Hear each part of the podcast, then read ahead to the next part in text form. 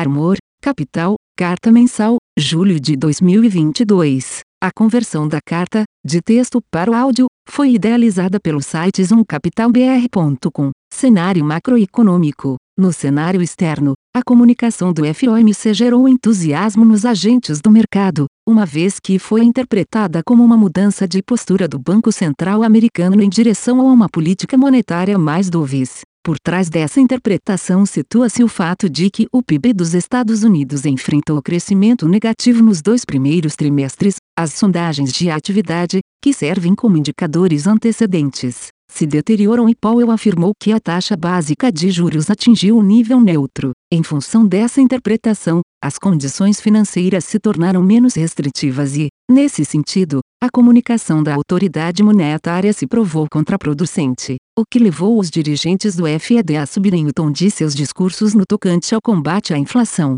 Por sua vez, o Banco Central Europeu busca endereçar a escalada de preços e, ao mesmo tempo, assegurar a sobrevivência do euro. Os objetivos se mostram conflitantes em alguns aspectos, pois o combate à inflação exige que o BCE eleve suas taxas de juros e, em razão da pluralidade de características econômicas entre os países do bloco, isso prejudica aqueles que apresentam maior endividamento. A solução encontrada pela autoridade monetária foi elevar a taxa de juros em 50 pontos base, concomitantemente, criar um mecanismo de compra de títulos soberanos, o que gerou questionamentos com relação à possibilidade de alguns países serem desincentivados a promover reformas estruturais. Na China, as autoridades minimizaram a necessidade de se alcançar a meta de crescimento de 5,5% e mantiveram inalteradas as políticas de restrições sanitárias. No cenário doméstico, a atividade econômica apresentou dados mistos, com desempenho positivo do setor de serviços e na geração de empregos.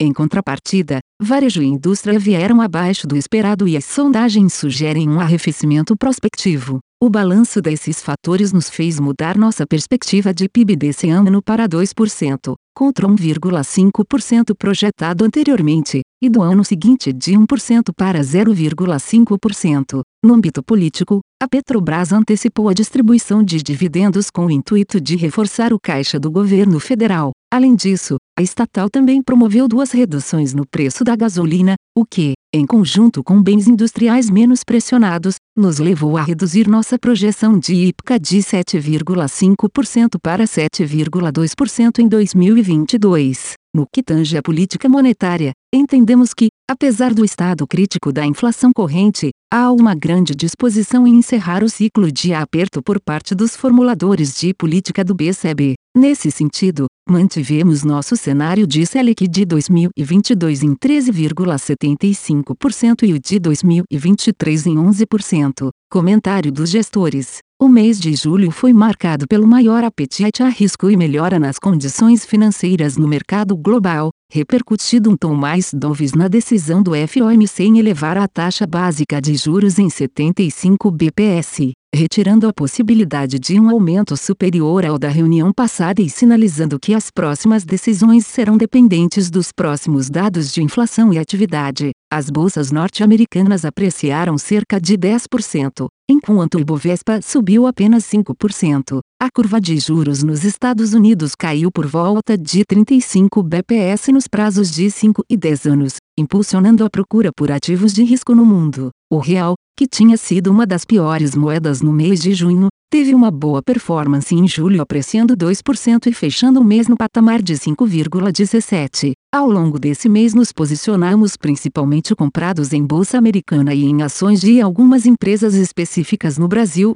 vendidos em índice futuro do Ibovespa, dados em juros locais na parte curta da curva e tomados na parte intermediária durante a primeira quinzena. Tendo em vista uma postura mais dovish do FED e o arrefecimento das commodities, imaginamos que ficar mais positivo com o mercado norte-americano do que com o local traria um bom resultado, o que de fato ocorreu e contribuiu positivamente para a performance de 2,43% no mês. Nos juros brasileiros estimamos que o Banco Central encerrará o ciclo de alta na próxima reunião em agosto, o que deve reduzir o prêmio implícito na curva, dessa forma aumentamos nossa posição aplicada em juros reais no Brasil. No livro de renda fixa global tivemos uma performance positiva relevante com fechamento das taxas da carteira dos títulos que temos na carteira. As taxas dos bans high yield de empresas americanas fecharam em torno 115 bps ao longo do mês, o que foi positivo para as nossas posições. Apesar da volatilidade e incertezas pela frente, estamos com uma visão mais construtiva com o mercado de ações norte-americano e com fechamento das taxas de juros locais,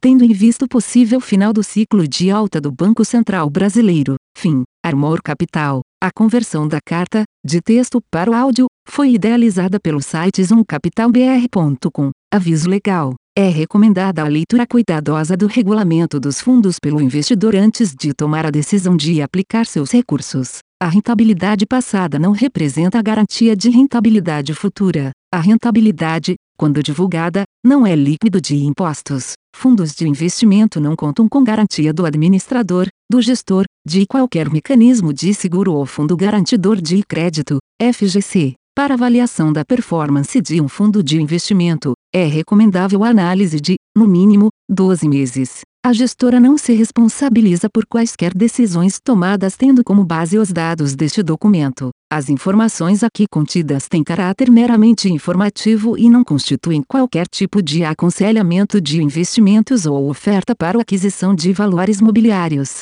Os investimentos em fundos de investimento e demais valores mobiliários apresentam riscos para o investidor. Os fundos de ações com renda variável podem estar expostos a significativa concentração em ativos de poucos emissores, com os riscos daí decorrentes.